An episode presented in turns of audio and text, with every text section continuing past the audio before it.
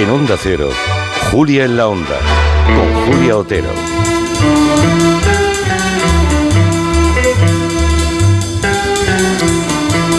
Es martes y tenemos el Zoom de Pilareire. Muy buenas, Pilareire. Hola, Julia, ¿qué tal? Ayer por la noche nos enteramos que había muerto Ira de Mm. Fustenberg, que es un, un icono de la ah, jet set española, cuando se Mm. llamaba la jet set Es española, eh, de los años 80, 90. Mm. Y para los más jóvenes, los que no se sitúan, los que tienen ahora 20, 30 años, que igual no saben de quién estamos hablando, pues Ira de Fustenberg fue una aristócrata que ayer falleció en Roma, pero que estuvo muy vinculada a Marbella. Mm. Y Pilar Eire ha pensado que es una- un buen pretexto Mm. para hablar de, para poner zoom en un tiempo, es como un viaje en el tiempo el que hacemos Mm. hoy, sobre aquella ciudad y lo que, lo que significó, ¿no? Eh, desde mediados de los 80 hasta principios de los 90. Además, tú eras la- una de las periodistas que Mm. Sí. se iba cada verano. Sí, sí, sí. Bueno, yo me quedé alucinada ayer por la noche cuando oí lo de Ira de Fustenberg, porque yo pensaba que era mucho más mayor, porque llevo tantos años oyendo hablar de ella y siempre la he visto como una señora mayor, como si dijéramos. Entonces yo pensaba que debía tener 95, 96 años. Y realmente, claro, es que tiene 83 años porque ella se casó a los 15 años con el príncipe Alfonso de Hohenlohe.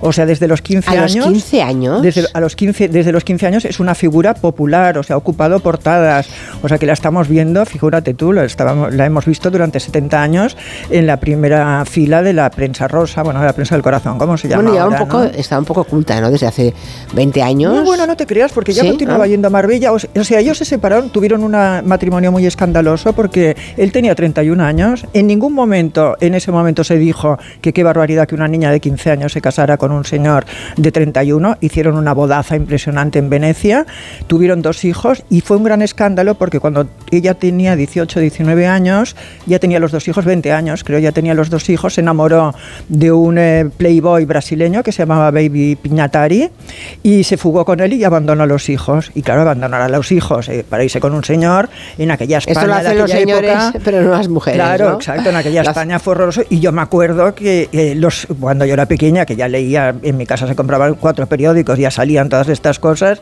eh, yo me acuerdo que a esta señora la ponían de P, U, U, U, Ya, ya, etcétera, bueno, sí, hacia arriba. lo típico, sí, Y era, la la- época. era el, el prototipo de la mujer malvada. O sea, además ella intentó recuperar a sus hijos, hubo cantidad de juicios, bueno, hubo una, mm, bueno, hubo una- unas situaciones muy escandalosas. Por lo que veo, eh, ella era hija de un príncipe austrohúngaro. Sí, ella, bueno, ella era millonaria por parte de madre, porque su madre era una Agnelli, era la propietaria de Fiat, era ¿De la hermana, sí, la hermana de Gianni An- Agnelli, o sea que ella era multimillonaria y, y el, y el príncipe Alfonso, que fue el que yo conocí mucho, el príncipe Alfonso de Hohenlohe, pues la verdad es que no lo era. Era un hombre, era de una familia muy bien, no tenía derecho a ser príncipe aquí en España, porque los príncipes aquí en España solo son los hijos de los reyes, pero bueno, se le trataba de príncipe por eh, cortesía, como si dijéramos. Y, y era una, su familia había tenido dinero, la había perdido en la Segunda Guerra Mundial, y entonces su padre se había ido a México, y en México la madre era muy rica, era, se llamaba Piedita Iturbe, yo la conocí también, era una millonaria mexicana, pero además lo que hicieron fue poner la Volkswagen, tenían la, la, la concesión de, la, de los coches Volkswagen en todo México, y eso los hizo millonarios. Entonces él fue el que creó Marbella, un día a principios de los O sea, años tenía- 50. él estaba más tieso económicamente Sí. que Ira de Furstenberg. Estaban, sí, exacto, pero era un hombre con una gran em, creatividad, o sea, era un gran emprendedor, como diríamos, diríamos ahora, y fue a principios de los años 50, fue con sus padres a Marbella, que entonces era un pueblecito de pescadores sin ninguna importancia, y entonces vio un pinar muy bonito que estaba Ajá. en primera fila de mar, eh, y entonces en aquella época los terrenos cerca del mar eran más baratos que los del interior, porque no se podía cultivar, porque la tierra era arenosa. Y co- Curioso. Sí, y compró ese pinar que fue el germen donde luego se instaló el Marbella Club. Y yo me acuerdo de él agachado en el suelo diciéndome, mira Pilar, este césped, el césped de Marbella, del Marbella Club, bueno, al menos lo era en los años en que yo estaba allá, era como muy correoso y, se- y cuando tú arrancabas un poco de césped salían como una tira de, de- de césped, ¿no? de hierba, como de tres metros, como si dijéramos, porque estaba todo anudado, era muy fuerte. Dice, este, este césped yo lo traje en una maleta de México en el año 1955, metido en una maleta, y menos mal que no me lo abrieron en el en el en la fronte- en la, en La la aduana, aduana. porque evidentemente pues me no me hubieran permitido traerlo. Él era un visionario, trajo también el inventó el pádel el pádel, él no tenía suficiente espacio para tener pistas de tenis y se inventó el pádel, era el inventor del pádel, hizo muchísimas cosas, tenía idea de hacer un aeropuerto, un aeródromo en Roma, en Ronda, perdón, para los, los jets, o sea, era un hombre con una gran inventiva, pero cuando yo lo conocí estaba absolutamente deprimido, ninguno de sus proyectos eh, tenían el apoyo de las autoridades, como si dijéramos, no encontraba financiación, el Marbella Club por mala gestión estaba casi en la ruina y era un hombre que, bueno, se puso a llorar en mis brazos en más de una ocasión. O sea, ya, le había abandonado Ira de Fustenberg. Sí, Ira de Fustenberg lo había abandonado hacia cuando eran muy jóvenes. Eh, se volvió a casar con una actriz norteamericana que se llamaba Jackie Lane. Bueno, era inglesa, pero eh, vivía en Estados Unidos. él siempre me decía, fue el gran error de mi vida, a pesar de que tuvieron una hija. Fue el gran error de mi vida. Y entonces te miraba con unos ojazos.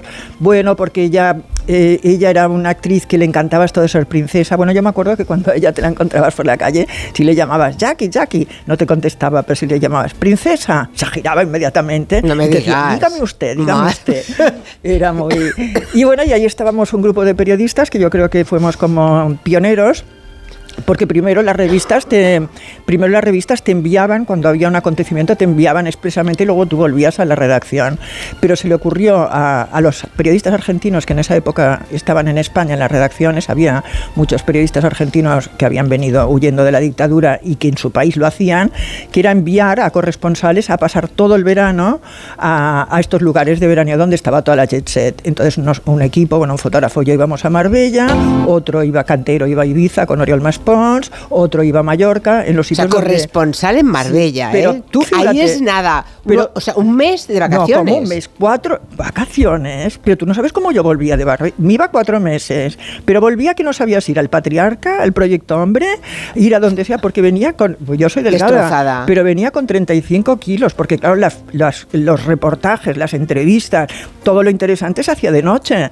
Y no a las 12 de la noche, sino a las 4 de la madrugada, Ya, a las ya. 5. O sea, era una vida de, de, bueno, durísimo. Yo no he trabajado nunca como aquellos 10 años, 8 años o 10 años que estuve yendo a, a Marbella en verano, porque y luego además, claro, las carreras que te tenías que pegar al aeropuerto con el material.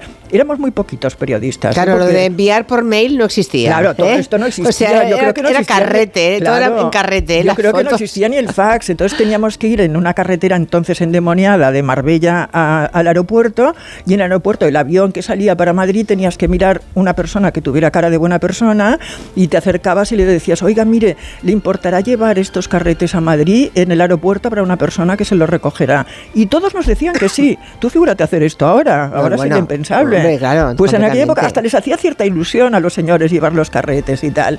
Y entonces, claro, para llevarlo éramos muy poquitos periodistas, pero los poquitos eh, que, que éramos, claro, recuerdo. nos llevábamos bien, pero había una competitividad feroz. Tremendo. Entonces, claro, se habían pinchado ruedas, se habían hecho eh, en la carretera, se te ponía por en medio otro coche, fingían que, que habían tenido un accidente, se ponían al lado de la carretera para que te pararas. O sea, todo tipo de artimañas. Yo he conocido un periodismo de verdad que era como, como la selva, o sea que me endurecí mucho en aquella época. No me extraña. Hemos hablado de Ira de Fustenberg, que fue que la, que, la persona que murió ayer, del que fue su primer marido, Alfonso de Hohenlohe, pero había más personajes en aquella. Marbella. Por ejemplo, Claro. Gunilla von Bismarck. Bueno, es que a ver, todos estos ¿Quién- esta, personajes... esta gente, Claro. ah, ¿pero de, de qué, de qué vivían? Bueno, ¿Del aire o de las herencias? yo tengo, eh, voy a hacer ahora falsa modestia, pero es que claro, eh, toda esta gente las hemos creado nosotros, los pequeños, el pequeño grupo de periodistas que estábamos en Marbella, los hicimos famosos nosotros. Sí, claro. ¿eh? Y todavía muchos de ellos son famosos ahora, famosos ahora. Entonces Gunila, pues bueno, hacía mucha gracia porque era muy divertida. Competían en aquella época, competían la duquesa de Sevilla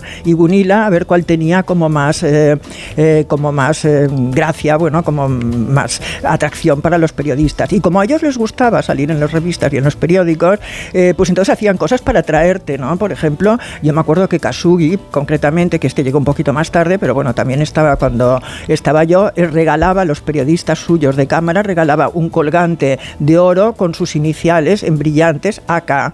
¿Eh? a los periodistas que se portaban bien con O sea, ellos intentaban siempre... Vaya soborno. caer- sí, a mí nunca me lo regaló, tengo que decirlo, pero sí, sí, Bueno. muchos periodistas que se lo regalaron. Y entonces intentaban atraerse y claro, la verdad es que eh, tú, pues, oye, te invitaban, bueno, yo he comido caviar iraní a cucharadas, o sea, que decir, no creo que mucha gente pueda decir lo mismo. O sea, aquellos tarros de caviar iraní que eran así como grasosos, no sé si te acuerdas, bueno, no he vuelto Sí. a comer nunca más, la verdad.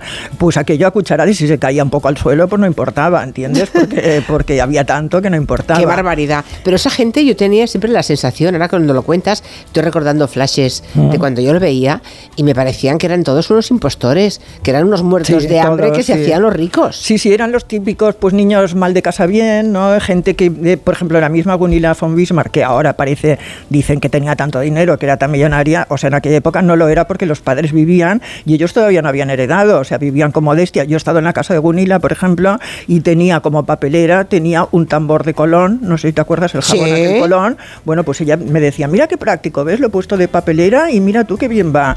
O sea, tenía una casa sencillita, o sea, que no eran, Sí, pero no luego eran millonarios. Se o iban sea, a las fiestas nocturnas pero como bueno, de lazos. claro, iban a estas fiestas, les encantaba, las, eh, muchas veces no pagaban, no digo el caso de Cunila, pero bueno, muchas veces no pagaban los trajes, los devolvían y se notaba que los habían usado, eh, pero bueno, re- y, y estaba, es que estaba en esa época, estaba todo el mundo, bueno, yo he conocido a Philip Junot recién separado de Carolina, por ejemplo, y le hice la primera entrevista que se le hizo después de su separación, creo que la hice yo. Bueno, Philippe Junot entra un poco en la categoría de los Playboys. Sí. Ahora vamos con ellos, pero antes Ah, vale. quiero que escuches, ¿sabes que Joaquín Reyes eh, con Muchachada Nui ah, tiene una parodia de Gunilla von ¿Ah, sí? Sí, escucha, escucha. Hola, soy Gunila, Gunila von Bismarck, la famada...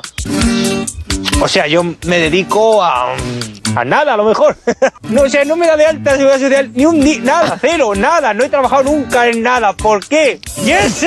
¿Qué significa no dar ni chapa? Tocarte las bolas chinas. Vivir la vida de una forma plena y, y las juergas y el cachondeo y... ¡No, no! Mi vida ha sido un botellón permanente aquí en Marbella con la Jersey. Bueno, ya sabes el estilo de Sí, Joaquín sí, es Reyes, ¿no? Bueno, es que esa gente que no sé, nunca he sabido a lo que se han dedicado, a nada, a no. vivir, bueno, a pero- pasar el verano, que no, dice pero- Ferran Monegal. Sí, pero ellos ya habían desarrollado todo un argumentario, ¿no? Porque tanto Gunila como la gente del estilo de Gunila, pues te explicaban, te decían, oye, nosotros damos alegría, vamos a las fiestas, gracias a nosotros a estas fiestas va más gente, vais la- los periodistas, eh, pues hacéis promoción del local, estos son puestos de trabajo. Ellos realmente tenían eh, la sensación de que estaban Ya. haciendo un trabajo realmente. Jaime de Mora fue otro, bueno, ¿no? Jaime de Mora, que era muy amigo mío, era muy amigo de mi padre, de mis padres, él y su mujer. Habían estado en Barcelona incluso alojándose durante una temporada en mi casa.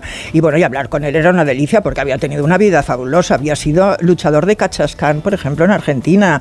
Le llamaban el conde, ¿sabe- tú sabes lo que es la lucha libre, vamos. Sí, ¿eh? sí, sí. Entonces le llamaban el conde, salía con una capa, entonces luchaba con uno que era el armenio, y entonces el de la capa era el señor, como si dijéramos, era el caballero, le besaba la mano, subía, le besaba la mano a las señoras, iba como de elegante, y luego el armenio era el bruto, y entonces se pegaban el conde con el armenio.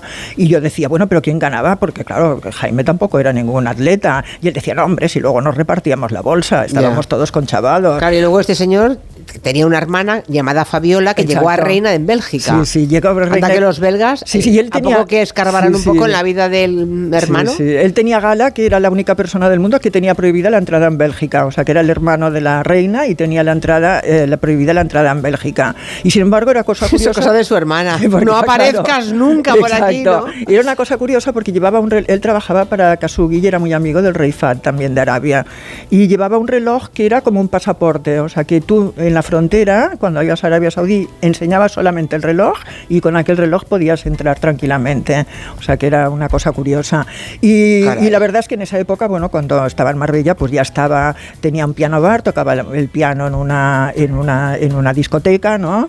Era un hombre, decía, bueno, es que claro, yo toda la vida he trabajado muchísimo, había estudiado música clásica, era, muy- era un hombre encantador de todas formas, pero bueno, había tenido una vida muy loca y a mí, por ejemplo, me contó una anécdota que me parece muy divertida, que lo invitaron, que cuando se casó Carmen Martínez Bordiú con Alfonso de Borbón, claro, invitaron a toda la gente importante de la, de la sociedad de aquella época y entonces él evidentemente no lo, no lo invitaron porque estaba súper prohibido, ¿no? Pros- era un proscrito para toda España. Y entonces él me contó que se había ido, a un- se había alquilado un chaqué, él se había puesto toda su chatarra, como decía él, que eran todas unas medallas falsas que tenía para ponerse aquí en, el, en la chaqueta, su mujer se había vestido de largo, de tiros largos, tal y cual, habían alquilado un Rolls Royce París. Él tenía un chofer que se llamaba Pepito, por cierto, que lo conocí también. Se fueron con el chofer y con el coche y a mitad de la carretera del Pardo, la boda fue en el Pardo, eh, se, le, se bajaron y levantaron el capó del coche como si estuviera estropeado. Y entonces estaban ahí como trabajando en el capó, trabajando en el capó y luego se fueron a todos los bares del pueblo diciendo, claro, nosotros estamos invitados, pero como vamos a ir con esta pinta? Y se habían ensuciado expresamente de grasa todo el chaqué. Y O sea, para justificar que no habían estado en la boda. Pero al día siguiente, en la lista de invitados, salía Jaime de Bora y Margit, su mujer, que estaban en la boda como si estuvieran invitados. O sea que realmente eran pícaros. Y tenían su... Eran era muy- pícaros, claro. Sí, era muy bueno porque tenían su, en su casa, te recibía en la cama además, porque él solamente se levantaba para ir a tocar el piano, estaba todo el día en la cama, en la cama tumbado, pero con la sábana por encima y leía, recibía a la gente, todo. Y tenía en la mesa de noche, tenía una fotografía de Franco y, eh, que era dedicada y ponía eh, para Jaime de Mora el producto más exportable de España. Eh, Francisco Franco y entonces un día que yo con el micrófono con el magnetófono apagado le digo que esto es de verdad me dijo ¿qué va, qué va a ser de verdad esto? ¿qué va a ser de verdad? O sea, se inventaba dedicatorias y se inventaba lo ponía. ¿Cómo se le va a ocurrir a Franco una dedicatoria tan ingeniosa? Y bueno, y una vez estábamos yendo, a veces íbamos a tomar algo a la Plaza de los Naranjos, bueno, al pueblo y tal, y entonces yo siempre le decía, ¿cómo te miran las señoras, Jaime? Es increíble. Y él decía, es que si no les envío a mi abogado. y no, era una persona como ya no hay, no Madre mía. sí. Luego llegaron, cuando has mencionado a Philippe Junot, que en su momento cuando se casó con primer, mucho. primer marido de Carolina Sí. decían que era un playboy. Y Pues, oye, un que, es, play- que es un concepto ya por sí mismo Sí. muy rancio. Muy rancio, muy de aquella sí, época. Pero es que Marbella, ese sí. ¿verdad? Era un... Bueno, pero es que ya me decepcionó era- porque era, era mira, era, era bajito, no importa porque los hombres bajitos también son muy atractivos, pero era bajito porque tenía las piernas muy cortitas, llevaba el pelo teñido y tampoco era mayor porque debía tener 37 o 38 años, pero que una chica tan esplendorosa, tan fantástica como Carolina de Mónaco se, había, se hubiera casado con este señor encima tan antipático, porque la verdad es que era súper Sí, fue un misterio, un misterio para toda Un una generación. Nunca se entendió. Sí, sí. En Nunca esa época entendió. estaba de novio con eh, Sofía, eh, Sofía, eh, esta chica, ay, esta princesa que está casada con un italiano, de Habsburgo, perdona. Sofía de Habsburgo. Sofía de Habsburgo, sí. Y me acuerdo que como en esa época no había esto del derecho al honor y las fotografías y todo eso no existía, los fotógrafos, eh, ellos estaban dentro de su casa tomando el sol en casa de un amigo de Philippe Junot y entonces eh, los fotógrafos compraban una escalera y se ponían en el muro para mirarlos y hacerles fotografía. Claro, es que esto, claro, sí. ah, se podían hacer fotografías Sí. con cualquier artimaña, encaramándose a un Sí, árbol o lo que fuera, no exacto. había propiedad privada que se Nada, resistiera. ya Ahora ya nadie publicar. puede publicar ya Claro, eso. Pero bueno, pero fíjate, a raíz de esto, fíjate tú lo que me pasó, que resulta que un día yo estaba en el hotel, estaba en el hotel Cortijo Blanco, que fui, eran como de mi familia, porque eh, fui durante tantos años, y estaba en el hotel y me llaman de recepción y me dijeron, oiga, que le llama la duquesa de Alba al teléfono. Ellos emocionados y yo también, porque yo había intentado hacerle entrevistas a la duquesa de Alba y mm, ni siquiera había accedido a ella, ¿no? Digo, "Sí, pues era una broma, digo, ¿qué será? Ay, espera, has tocado ahora cable. Eh, Ah. Espera, ahora, ahora, a ver, ahora. Ah, Ahora sí, Es que sí, como sí. me tanto Sí, sí, hablo. sigue, sigue. Bueno, el caso es que mm, es que me pongo al teléfono y me dice, óigame, es es Pilar Eire, sí. Ay, pues mire, que te- si a usted le apetece y le hace ilusión, tendríamos, estaríamos encantados de recibirle en casa Jesús y yo. Ah, bueno, pues sí, claro, fenomenal. Jesús Aguirre. Jesús Aguirre, que era su marido. Su marido, pues sí, sí, estupendo. Pues sí, sí, me voy a su casa, que era una casa muy bonita, Las Cañas, una casa de pescadores, ¿eh? tampoco era una cosa elegante ni nada. Le hice una entrevista eh, que estaba muy bien, la verdad, estuvo bien, cariñosa. El titular era, nosotros no somos ni maridos ni amigos, somos amantes. O sea, que era un titular bastante duro, pero bueno, me llamó ella y me dijo, ay, nos ha gustado mucho la entrevista. A partir de ahora ya somos amigos y ya nos podemos tratar de tú. Digo, ah, bueno, muy bien. Y al cabo de tiempo, que la conocí luego a posterior bastante, le dije, oye, Cayetana, ¿cómo me diste aquella entrevista y me llamaste por teléfono? Todo aquello era muy raro. Dice, sí, te voy a contar la verdad. Espero que no le importe que lo cuente allá donde esté.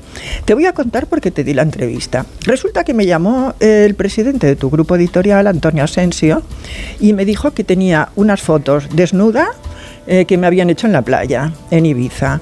Eh, pero que no me preocupara porque él había comprado estas fotografías y nunca iban a ver la luz. Y me las ha enviado. Dice, las tengo aquí, las hemos visto con Jesús y las tengo aquí. Y entonces yo como agradecimiento le dije, ¿qué podía hacer Antonio por ti? Y él me dijo, darle una entrevista a mi periodista Pilar Eire, que está en Marbella.